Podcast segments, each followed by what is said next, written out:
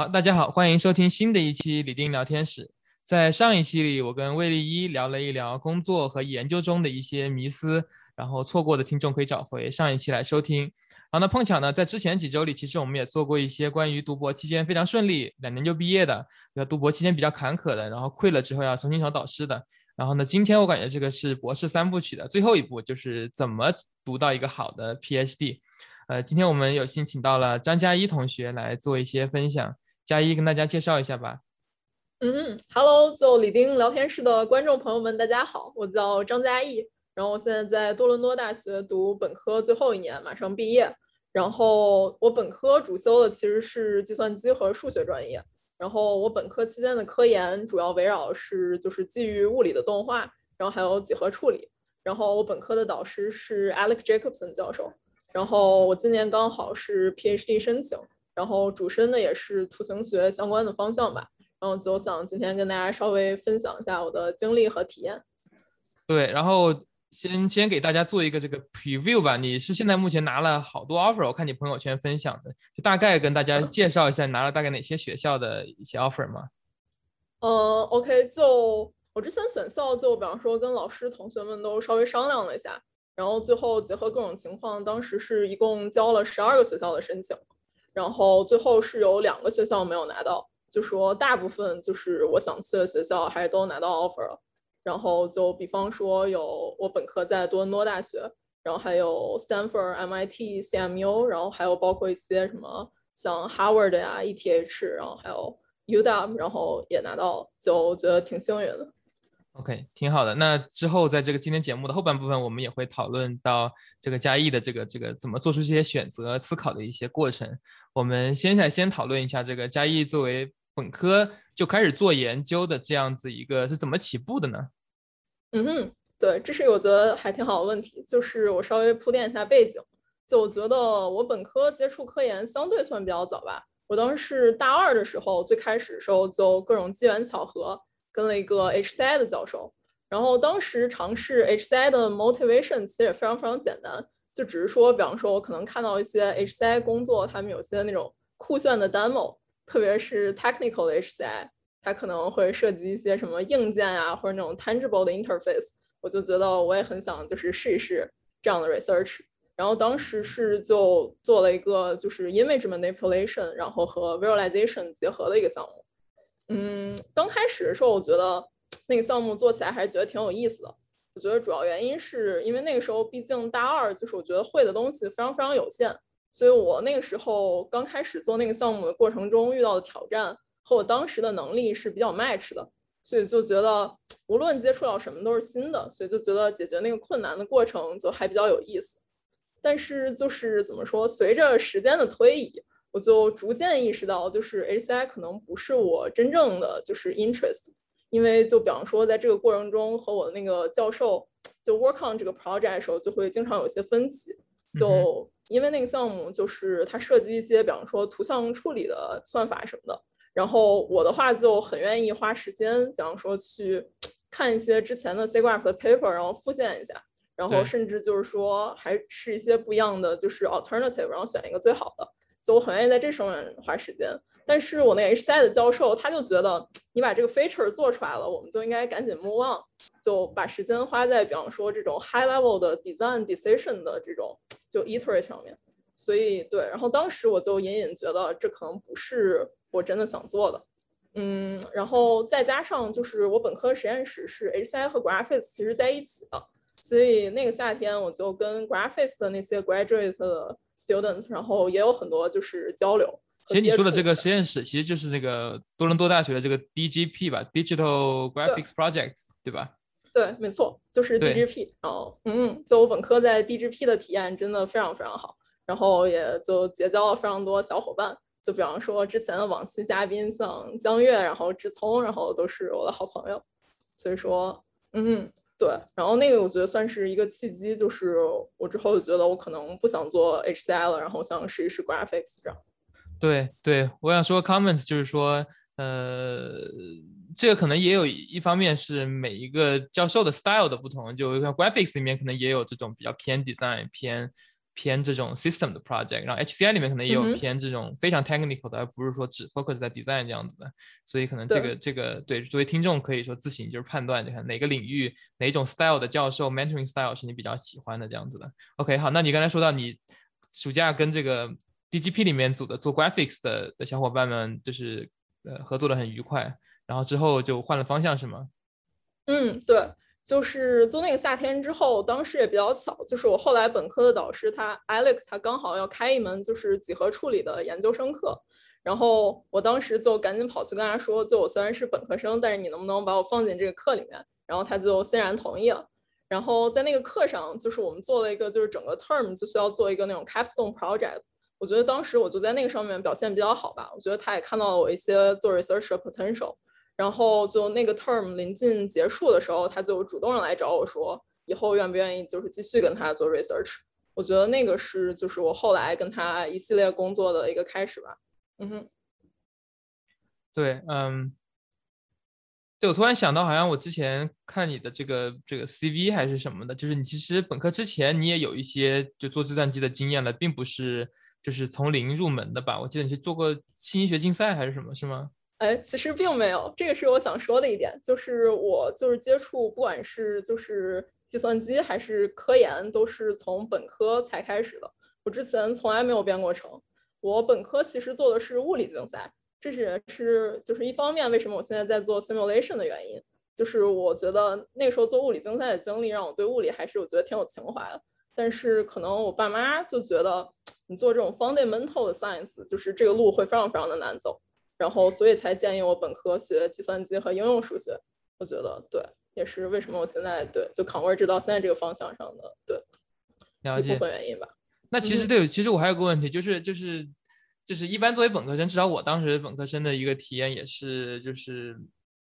从一个组以上课为主的一个本科生的身份，嗯，要慢慢的把自己很多的时间花在做 research 上面。这个第一步的这个转换其实是挺挺难的，因为。你首先自己的自己的这个这个 mentality 得得变一下，你得得就认为说 research 跟上课一样重要，甚至更重要。然后你还得找到一个愿意带你的教授。那其实我感觉就是从你第一步这个 HCI 这个教授，当时你是怎么怎么联系到，然后怎么开始做这个第一个项目的呢？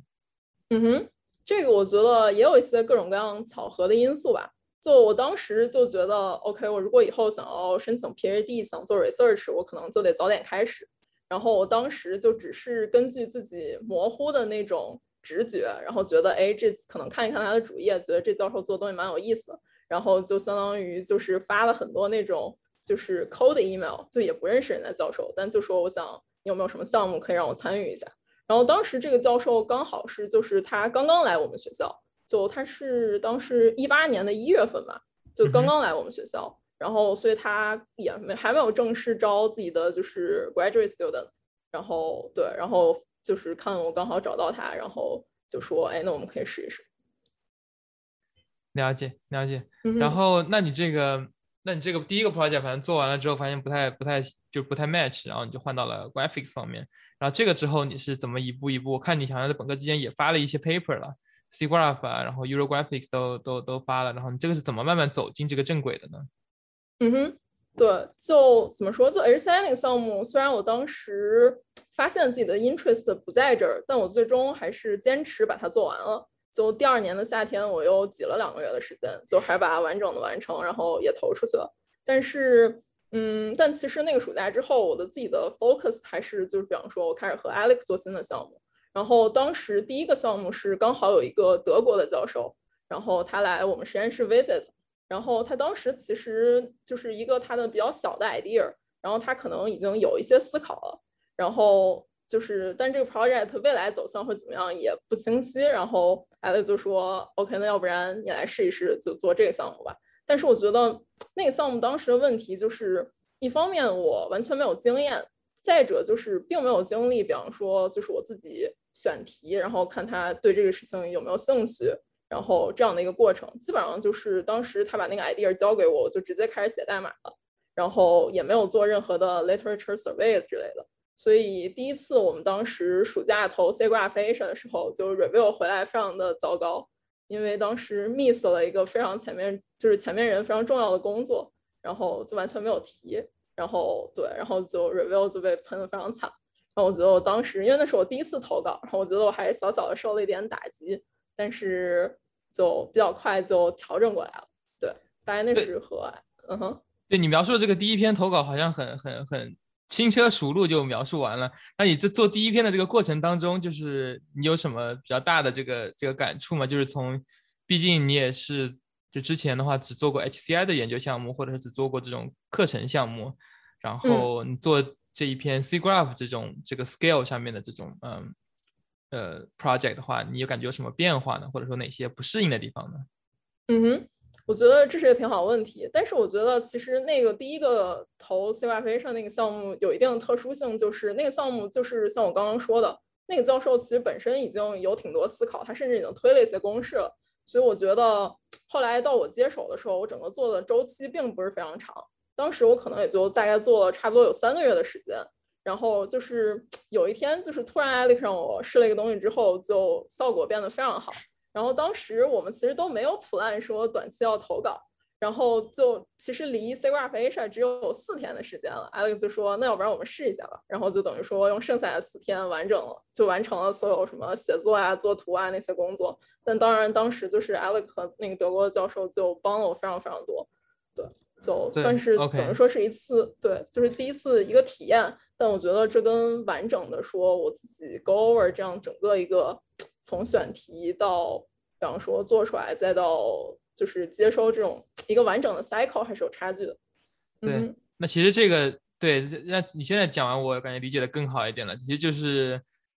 已经那个教授，其实德国教授已经把它想得很清楚了，基本上就写个代码验证一把，然后该加速的加速，该优化的优化。然后最后 Alex 再点了一点，碰巧就就全都通了。所以说你可能并没有像你说的吧，没有从零到从头到尾这样子做一个完整的 project。那你现在有这个做完整项目的经历了吗？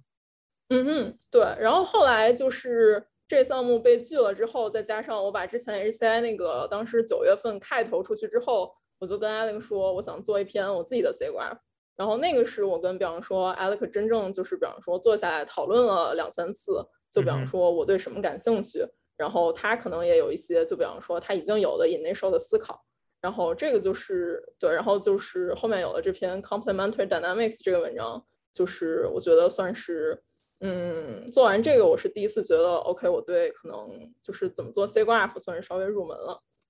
对，呃，对我我们这个。播客节目虽然一般都不太讲的太 technical，因为毕竟我想让这个各个计算机领域的这个听众都能听得懂。但是你可以大概介绍一下这个这个 complementary dynamics 这个项目大概是干嘛的吗？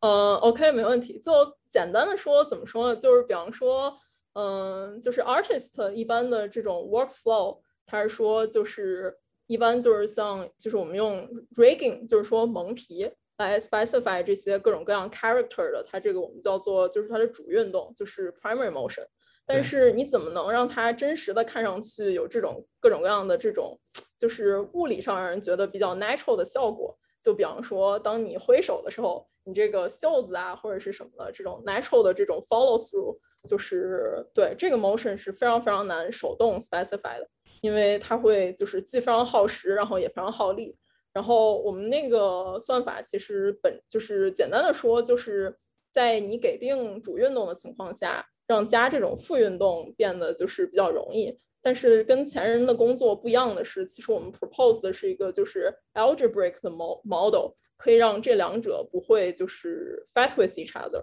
但是是就是 complement each other，就是互相补充的。对，然后当然具体的就是对我还记得一个特别特别就是 impressive 的例子，就是那个有个金鱼游来游去的嘛，然后在我的理解里面，那个主运动就是那个金鱼的轨迹，但是你们加上了这个 complementary motion，就是金鱼那个尾巴会自己晃来晃去，然后这个相当于就是如果作为艺术家的话，那我可以就只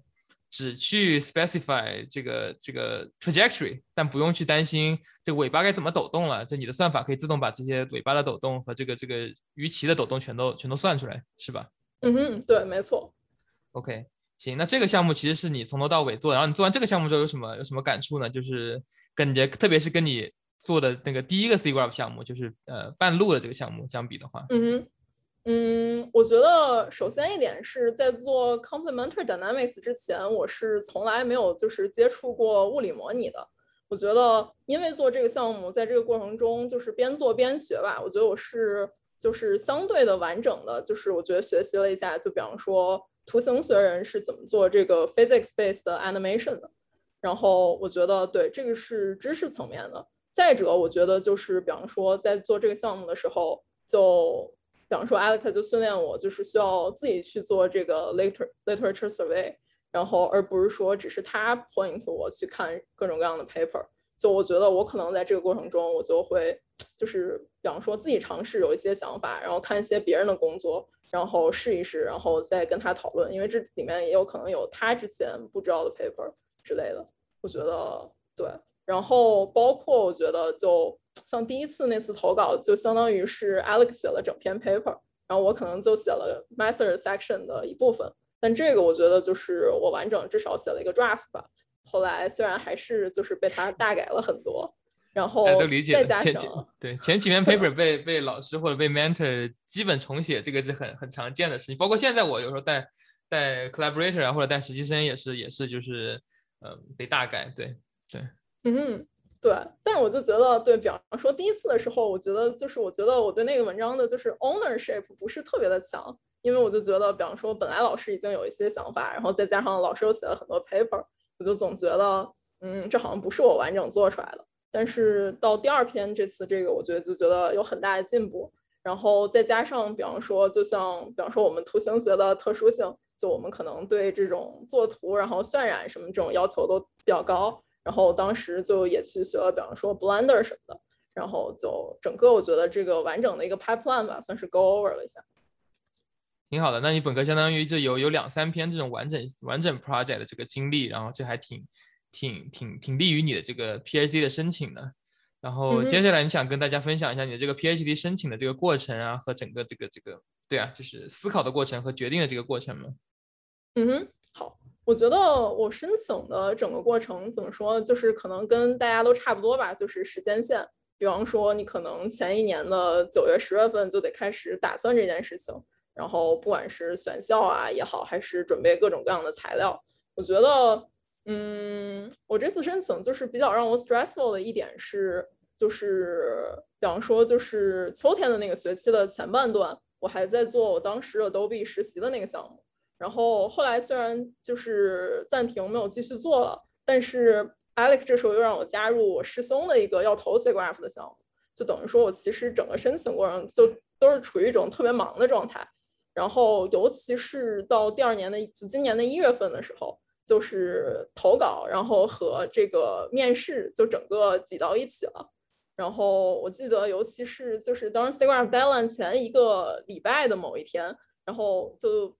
就就同一天，不知道为什么就 schedule 了三个 interview。然后我当时，然后那天都已经到晚上八点了，然后有一个 MIT 的教授还跟我说聊一下，然后我当时就觉得这可能是我。就那段时间最 stressful 的一天，因为就是你投稿嘛，就身心俱疲，然后晚上你还要打出那种百分之一百二的热情，就是去面试。我当时就觉得，对，压力超级大。嗯哼，对，嗯，所以那你这边 C graph 中了吗？前两天不是刚出结果了吗？对，中了，非常开心。对，恭喜。哦，然后从这，对，然后而且哦，这个我可以说啊，就是这个项目是我第一次学习了一下，就是怎么就是不是一做，就是你是主要帮别人。就这样的一个角色是应该怎么做？我觉得收获也挺大的。那你觉得这个对？那这就是什么？是什么样的一个不一样呢？就是帮别人做，这是一个具体一点是怎么样的呢？你的理解？就对，因为就是这个项目就相当于是我中期加入进去的。就首先就比方说刚刚开始的时候，我就需要快速的 pick up 一下他们已经有的基础，而且又因为就是比方说可能我们就 plan 说马上要投 C graph，我觉得就是有一种怎么说呢？就是虽然就是，嗯，我不是一做，可能没有那么大的压力，但是仍然就是你会觉得短时间内有非常多的事情要干，然后可能要这时候做各种各样的，就是比方说背上这算法各种各样的例子啊什么的。我觉得，但是我觉得好的一点是，我觉得就是我同样就是学到了非常多的东西。就我觉得可能主要还是来源于就是说，我觉得是短时间内学很多新的知识吧。我觉得就还挺 rewarding。对。你刚才说到这个，还说到一个，就是在什么 C graph deadline 前一天收到 interview 的这个，当时我申请的时候，申请也好多年了。呃，我申请那会儿的时候，也是有这种比较奇奇，就是比较奇特的经历。就比如有一个是我记得是晚上在，当时我在香港申请嘛，所以那时间时区还更更更 challenging。当时我记得我在香港那边晚上的时候，突然接到一个电话，然后那个时候 算一下时区的话，其实应该是就是美国这边时间也是很怪的一个时间。然后突然就一个电话打过来了，然后我我赶紧赶紧接，然后接着聊了半天，然后才知道是谁嘛，因为因为因为我也不知道是谁，然后也没有什么来电显示啊什么的，然后呃就开始直接聊 research 了，然后那个是我感觉最突然的一个一个一个一个这种电话面试，然后还有一个是在圣诞节当天有一个有一个教授也 schedule 了一个一个 interview，当然 schedule 完了之后我们才发现他直接就是说哦我们星期几面就是聊一聊吧，我说好星期几聊，然后聊。设置好了那个 invite 之后才发现，哦，之前原来是圣诞节。当然了，我自己是不过圣诞节的，这这这这是，但只是意味着那个教授他他也也是不过圣诞节的，所以，呃，对，所以这种这种比较奇特的面试经历都有，大家都是很很忙，因为可能教授那个时候也是准备叫要做 C graph 呀什么的，他也只有那一天刚好可能因为圣诞节，所以可能不用不用呃不用教课，也不用什么准备其他特别 urgent 的事情。嗯嗯。是这样的，而且我觉得就你提到的，我觉得就这现象也挺有意思的。就是我非常非常的累，但是其实我能感觉到面试我的教授们也感觉就是非常非常疲惫的状态。我觉得尤其是比较年轻一点的教授吧，就他们因为投稿也非常非常忙，所以我觉得就还挺有意思。对对，嗯哼，嗯。对，但是我还有一个关于 campus visit 的一个，也是一个比较奇特的经历。但是我可以等你说完了，我再分享我的这个这个这个经历。好，那你等于说交完材料了，一月份面试完了，然后之后呢？之后对，嗯，然后之后就差不多就是到二月份，就感觉是集中出结果的时间。然后我记得我第一个拿到的 offer 是 MIT 的哦，然后那个是真的是就是 Cgraph 交稿的前一天，然后我就记得我还花了两个小时平复心情，然后赶紧继续就是。就是 proofreading 什么的，然后对我觉得还挺有意思。然后内心的狂喜 proofreading。对，然后对，然后然后对，然后但二月就是比较集中出结果吧。然后我觉得也是，就一开始心情比较激动，但是我觉得冷静下来，其实就变成你在不断的思考，就是未来该走向何方这种问题。对，嗯，然后再到，嗯，对，你说。然后，那你接下来就是三月份的这种 virtual campus visit 了吧？今年这个应该也是比较奇特的一个经历。嗯，你你也没有参加过 physical 的 campus visit 吧？所以你没办法做一个比较，是吧？你只你只参加今年的 visit。对，就我没有参加过 physical 的，所以真的是不知道实际 physical 会怎么样。但是就我这个纯线上的体验来讲，我觉得其实确实不是特别的特别的好。因为我就在想象说，就是比方说，如果我能实地过去，可能看到他们的 lab space 呀，然后可能就更容易的，就是就是立刻知道你是不是喜欢这个地方，愿意在这地方，比方说生活接下来的五六年。我觉得这次线上就等于说，就虽然你还是能感受到，就是比方说学校会尽力还是给你安排很充实的这种线上活动啊，然后让大家 social。但是总体来讲，我觉得就是还是以比方说和老师这种 Zoom meeting，然后和就现在的学生 Zoom meeting 为主，就一整天下来就特别特别累，就觉得对，就光跟别人说话这种感觉。嗯，是是，嗯，那你刚才提到就是那一天大概的这个这个是早上九点到晚下午五点，然后就是要一直都是跟教授 one on one 吗？还是说有别的类型的活动？嗯，就也挺多别的不一样类型的活动的，就比方说，就是 department 会有那种 overview 啊，让不一样的教授都来，大家讲个五分钟，就是快速的 go over 一下，比方说这学校就就都有什么样的研究方向，然后包括还有一些，就比方说，就是他会组织整个 graphics 组，然后当时可能有时间的老师和同学，然后一起就是这种 free form 的 discussion。然后就我觉得那个还挺好，就是有一种就是你可以体验一下，比方说这个实验室的气氛什么的感觉。我觉得嗯还是能体会到有差异的。有的学校我就会觉得哎跟我本科实验室的就是体验比较像，有的我就会觉得嗯气氛就不是大家那么的放松和自在吧。就我觉得对这微妙差异还是有。对，那你感觉跟教授 one on one 聊天，你学到的这种？就你学到的、得到的信息主要是哪方面的呢？就你会问教授哪一方面的问题呢？比如说，嗯哼，就是这样说吧，就是我觉得他那个 schedule 就排的一般都非常的满，但是可能这一个学校真正和你做的研究方向特别一致的教授，可能也就只有一两个。也就是说，还有很大一部分教授就是可能跟你做的就是差距比较大，或者甚至就是完全是不一样的东西。然后我当时主要的 strategy 就是说，跟和我方向一致，然后我考虑会加入他们组的教授，主要聊的就是比较 technical 的一些东西。就比方说，嗯，他现在在做什么，然后我以后想做什么，就看这个 interest 是不是一致。然后跟其他那些教授，就是我一开始只是为了不冷场。后来发现，其实交流一下也挺好的。就是比方说，我会问他们一些就是 research in general 这种逻辑上的问题。就比如说，我之前比方说与人合作就遇到一些困难，就是发现当一个项目里人比较多，然后大家的背景啊，还有就是这种 expertise 不一样的时候。我可能就是比方说一个 meeting 下来，大家都七嘴八舌说的是不一样的事情，然后但是到 meeting 结束，我可能也没有 converge 到一个说我下一步要做什么这种，然后我就和这些教授，比方说稍微交流一下诸如此类的困惑，然后我觉得他们都就是结合他们自身的体验吧，都给我了一些建议，我觉得还挺有用的。我还有点疑惑，就是你说，嗯，一个学校一般跟你，呃，兴趣相关的可能就一两个嘛，然后。他但他还是安排了其他很多教授跟你 one on one，那这些教授是是那种跟你的研究就基本上是不可能当你的 advisor 的，是吗？还是说跟你的还是比如说我当时申请的时候，我申请的是 graphics and vision 嘛，那所以那如果就是这两个领域都是比较大的领域嘛，所以说当时可能我每个学校至少要 meet 三四个可以真的可以成为我 potential advisor 的，然后甚至是要大一点的学校都是五六个都有可能的。哦，是对，然后因为我当时是比较 open 的，我当时没有那么说我一定要做某一个方向，我当时就是只要是 graphics 和 vision，我都想聊多一点，来来来，嗯，就看看我喜欢哪个哪个 sub area 这样子的。那你的这个情况是，你是已经打定决心要做 simulation 这个 graphics 的方向了，然后那这种情况下，学校还跟你安排了一些就是比较不相关的教授来玩玩聊天是吗？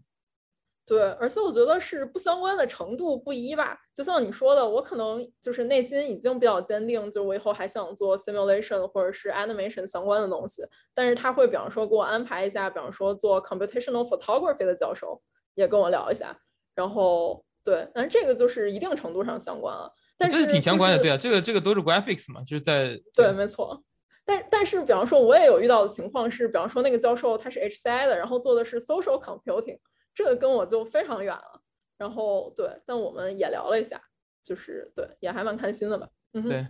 对。然后刚才你你你也提到说你问教授一些问题，特别是你准备去当他们当他考虑就是他当他的学生的这些这教授，呃，你问的主要是 technical 的这方面的问题嘛？那那呃，你觉得作为一个你未来的 advisor，你除了 technical 之外的，你还想了解一些什么呢？嗯。我觉得这是一个对非常好的问题。就我觉得，其实最最开始的时候，我觉得这样说，我觉得我对我 PhD advisor 的 expectation，我自己其实也是没有那么清晰的。我觉得也是不断的跟就是这很多很多教授交流的过程中，就我逐渐 figure out 说，OK，我希望我的 advisor 大概是一个什么样的 style。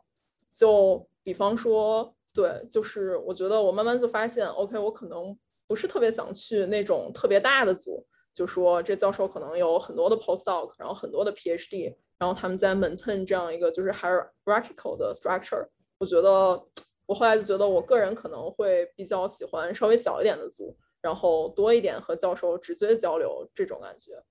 对，我觉得，嗯嗯，而且我就是怎么说，就是交流过程中也发现，就是大家不一样的人，就是在做选学校这个决定的时候，侧重点也非常非常的不一样。就比方说，我就遇到了一个学长，他就跟我说，他之前就是觉得 location 是最重要的，所以对那些比方说他不喜欢的地方的学校，就这个学校即使非常好，然后老师也非常好，他就都甚至没有申请。他说他宁愿在当时还是在就是西雅图的那个就 Microsoft 有 full time job，他说他宁愿继续留在那儿做那个。对，但是我觉得我的话，我就觉得。对我最重要的来说，可能就是 interest alignment 和教授的这个 style。嗯，对我非常理解你刚才说的这个师兄的这个例子，因为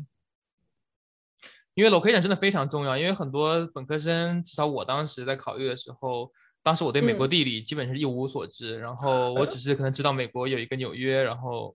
对，还有一些大城市吧，然后但其他我其实不太不知道。我会想当然的认为 Cornell 这么有名的学校应该也会在一个城市吧，啊对吧？或者我也会认对吧？就是或者是 UIUC 这么好的一个学校，应该也是在一个一城市吧。但是就是事实的话，像像现在在美国待了这么长时间，对这些地理知识有些了解了，就发现哦，其实 Cornell 它其实虽然在纽约州，对吧？但其实离纽约市还是很远很远的。然后是当时去 campus visit 的时候，因为你可以有这个呃 physical campus visit，当时我那那会儿的时候，呃，就感觉到了，因为从纽约，当时我是当时他们是给我订了一个大巴，从纽约市坐个大巴坐了五个多小时，到了到了 Ithaca，然后到了 Ithaca 之后呢，当时三月初吧，就刚好就。每年看 b 贝的时间应该都差不多，就三月初、三月中的时候。然后，然后呢，他们说 Cornell 之前是一直喜欢把 campus visit 放到四月份的，因为这样子的话很有可能就不下雪了，这样就可以给学生留下好一点的印象。否则的话，学生对吧？三月份来的话，基本上百分之九十九是下雪的，这样会给学生一种就是就是吓退了的感觉。然后他们实施了这东西，实施了两年吧，就是改到四月份吧，好像实施了几年，后来又不得不改回三月份了，因为他们发现。四月份也有很高的几率会下雪，这种情况下的雪对学生的打击是是就是极大的。就是你想，你四月中来了，别的地方都是春暖花开，樱花都开了，然后结果一去 Cornell 冰天雪地，这种情况下学生就基本是不可能来的了。然后他们发现 Cornell 有几年的这个这个这个呃招生率反而是上去的，就比如说好像有一年是大雪封山，Ithaca 整个就封了，然后那年学生没法去看，然后所以招生率反而上上上升了，因为学生没有办法去亲临现场体验。然后，如果如果如果这样子的这个体验是真的话，因为大部分的国际学都是国际学生嘛，都是中国呀、印度呀这些做做做各种计算机本科，然后做的很好的这些学生。然后像今年的话，这疫情也是也是 remote 嘛，所以也没有办法体验到这个气候和这个地理位置带来的一些影响。所以说不定 Cornell 今年又能找到特别好的博士生。对，祝福 Cornell。对，然后我刚才对我刚才是就是有点跑题了。我说这个 location 其实非常重要，因为作为当时我本科生做决定的时候，我可能就跟你很像嘛，就我会主要考虑我的 interest alignment，我希望我的这个教授能够跟我一起做出很好的 project，然后这样我毕业的时候可以找到我想要的工作，无论是学术界还是工业界啊什么的，呃，所以当时根本没有怎么考虑这个 location，就我没有考虑这个城市，就学校所在的城市或者城市学校所在的这个村子，它适不适合我生活，就是这个是当时我基本没有考虑的。然后呢？对。但是在博博士期间，我愈发愈发的就感觉幸运，选择了当时选择了纽约的这个学校嘛，因为就纽约嘛，我想要体验什么样的生活都都可以。然后特别是对比当时很多学生同学可能做了一些就是其他的决定的，就感觉哎呀，他们其实还挺惨的。要我的话，我就不会愿意去那个学校，那个那个城市了。学校很好，但我可能就不愿意去那个城市生活五到六年、七年这样子的。嗯，对，确实。我觉得这个确实还挺重要，就是大家应该就是对多提醒自己，因为我觉得尤其可能就我们之前接受的这种就各种各样这种理念的灌输，就觉得哎，我可能尽量选一个好学校，然后或者是就是老师啊什么的，这个是最重要的。但是就有有一些这些其他我觉得隐性的条件，最后就是最终被证明是其实也是很重要的一个 concern。对，因为主要是就是在国内或者是在香港，或者是包括你在多伦多。就不会觉得一个地方小能小到什么样，就是你会觉得你在国内的三线城市的一个大学都挺大的，都是一个正经的城市。但是在美国的话，就是对吧？你这个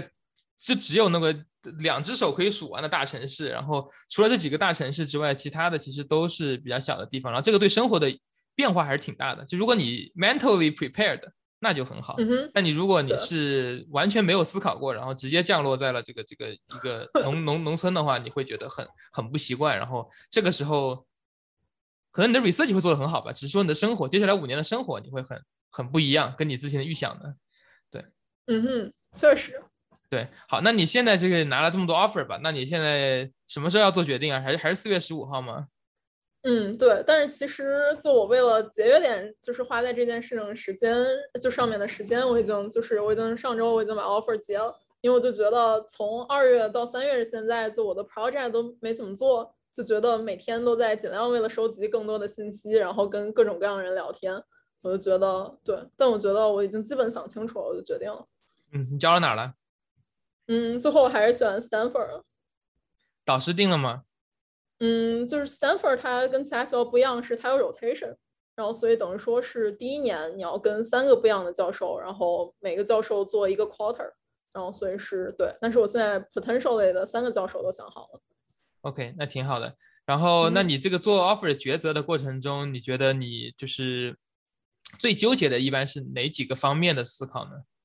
嗯哼，我觉得这个就是 again，我觉得可能每个人不一样吧。我觉得就我这个我自己的这个 case，其实我最最纠结的是要不要离开多伦多。然后我觉得最主要原因就是因为到目前为止，我觉得我在多伦多的体验真的非常好。就我觉得。嗯，我觉得就是，尤其是跟 Alex 吧，我觉得就是遇见一个各方面都非常合适的导师是挺难得的，而且再加上我觉得，嗯，就像 DGP 这整个 environment，我觉得就非常非常 friendly。然后再者，我觉得就是因为我觉得是因为我本科已经做了一些工作，然后我觉得我也就是可能跟就比方说经历稍微小一点的同学相比，我觉得其实我对我之后想做什么，我已经有一些自己的 idea 和思考了。所以，我继续留在多伦多最大的 benefit 就是我可以继续沿着这个方向走，就是可以节约很多时间，再加上就是没有什么不确定性。就我非常 sure，就是我以后可以在更短的时间做出更多更好的工作。就我觉得从这一点上，呃甚至可以早点毕业。就是我觉得从这几点上考虑的话，就是有非常充足的理由留在多伦多的。嗯哼。那为什么最终还是决定去了 Stanford 呢？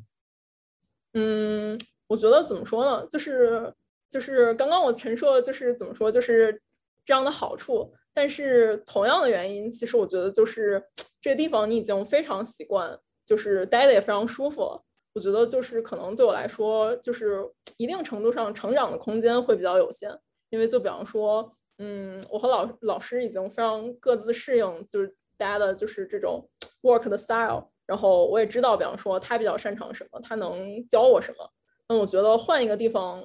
最大的好处还是会有一些就是新的 perspective，而且，嗯，再加上我觉得是这样说吧，就是在我和这些其他学校老师同学交流的过程中，我就发现除了就是多伦多的老师同学建议我留下以外，所有其他的人都说我觉得应该换一个新的地方，就是就是这样对成长更有利一些。就是我记得当时有一个学长跟我举了一个例子，我觉得就是就是怎么说算是。说服了我，就是他是就说他当时是本科在普林斯顿，然后他那个时候认识了一些，就是当然是新西兰的一个学校，然后他们微分几何非常好，然后他发现就是就是从那个学校来的，就是很多的同学，甚至包括教授，他们本科和 PhD 都是在那个学校读的，然后所以他就说，就是这一定程度上说明，其实就是你会自然的被你之前的 training 所 bias，觉得。你之前在的那个地方，就是比方说，就是因为它非常 specialize in 这个 direction，你就会觉得 OK，这个可能是世界上做这个最好的方向，我就应该留在这儿继续。但是其实你换一个方向，就是你你可能发现你也很喜欢，然后再加上你又学到了很多新的东西，所以总的来讲，他觉得对成长比较有利吧。嗯哼，对我感觉你说的这个大的这个这个概念，其实我联想到的一个。一个观点就是 exploration versus exploitation，就是你如果留在多伦多的话，那其实相当于你就没有什么 explore 的成分了，因为你基本上能探索都探索完了，你现在只是在 exploit，你就只是在在 exploit 中文是什么？你只是在试图榨干你之前的一些了解，在在在就就在在利用，在利用你之前的了解，然后然后来来来获取 paper 啊，获取这个这这这种名气啊，这都都可以对，然后呢？呃，如果你选择的是 exploration，你要更多探索的话，那像你说的嘛，那可能你要重新跟新的导师去磨合，重新在新的研究方向去探索怎么样起步。那所以说，它可能你短期之内去去去收割的这个这个成分可能就会低一点点。然后，嗯，是我感觉人生至少一直都是在这两个之间 bounce 来 bounce 去的。如果一个人一直只是在 exploration 的话，那他可能就很难做出一个非常有影响力的工作，因为他一直在跳嘛。我我对啊，我刚学会跑，我就要去骑车；刚学会骑车，我就要去开车。该学会开车对吧？我要换学一个新的技能，就一直在一直在学新技能，但没有把已经掌握的技能去把它用的滚瓜烂熟的。然后呢，我可能觉得你之前你跟每个什么除了多伦多大学之外的其他教授聊天的话，他们可能 focus 的观点就认为是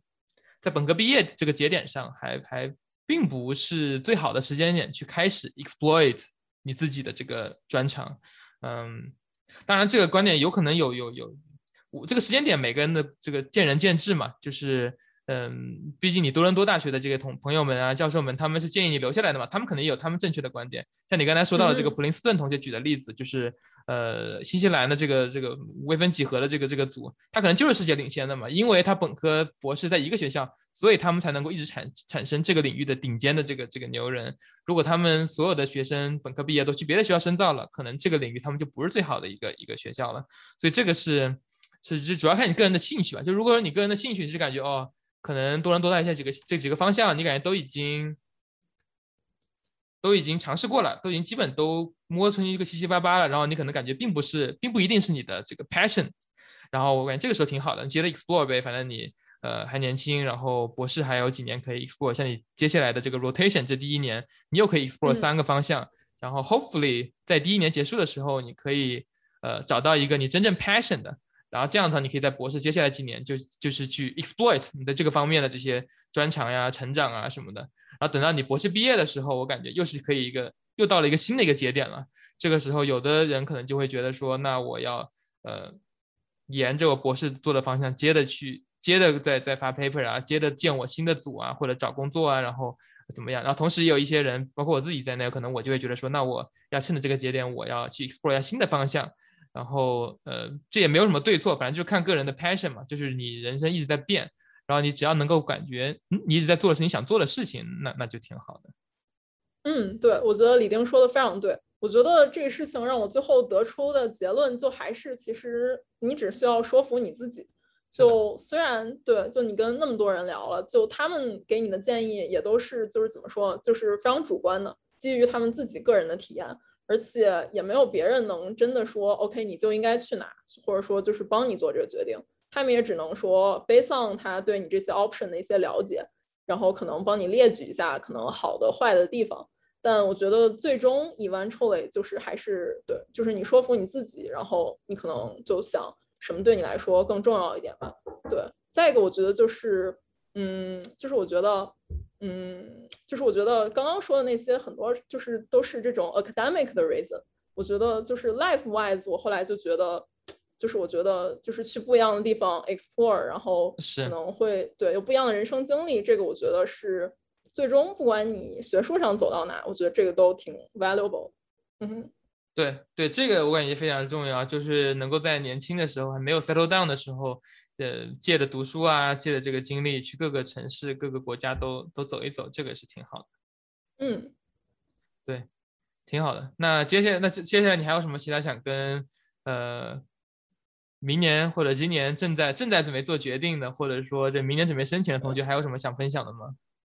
嗯，我觉得可能有一个 perspective，我觉得还挺有意思的是，是就是 CMU 那个就 Kinan 跟我说的，他就说。就是也是我，就是我临决定这一周，他给我发一个邮件，他就说做这个决定，他觉得最重要的一点是 be selfish，就是你要自私一点，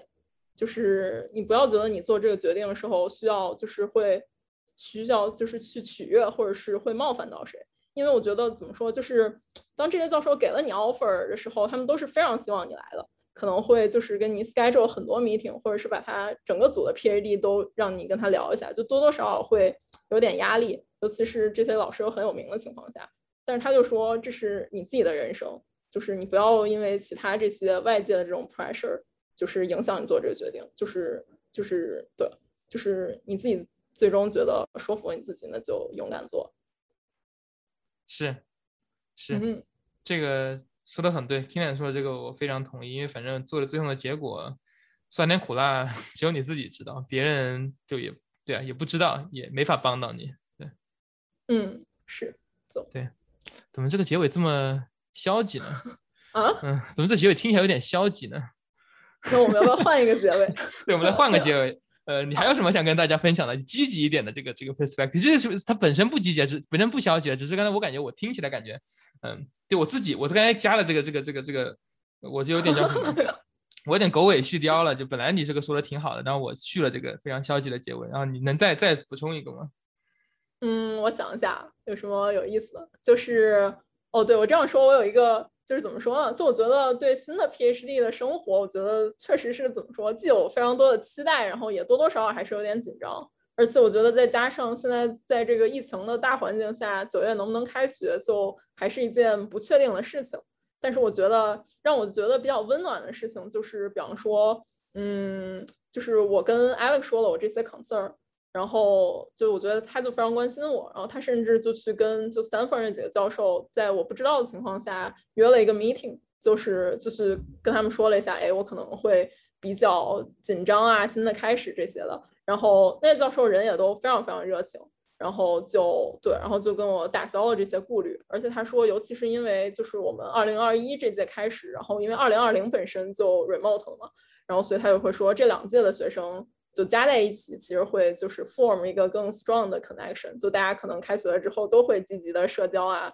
，build up 新的这样的 connection，就觉得其实还挺好。就怎么说，要乐观的看这件事情吧。对对，就等于说今年入学或者明年入学的同学，应该会有前面三年的 cohort 一起 physically 入学，所以所以其实这个 cohort 是更大的，更更有这种 community 的感觉。对，就觉得还挺期待的。对，挺好的，这个这个 ending 积极多了。把前面那个剪掉。对，剪掉就不必了，反正都挺好的，也没有什么特别不能不能跟大家呃分享的。好，那我们今天节目就到这里，谢谢嘉义来分享他今年这个申请博士啊和本科当中做研究的这个经历。如果你喜欢的话，欢迎订阅、评论，并在你的朋友圈里面分享。如果你有任何问题的 show notes 里面也有我们的联系方式和官方网站。我们下期再见，拜拜。嗯，拜拜。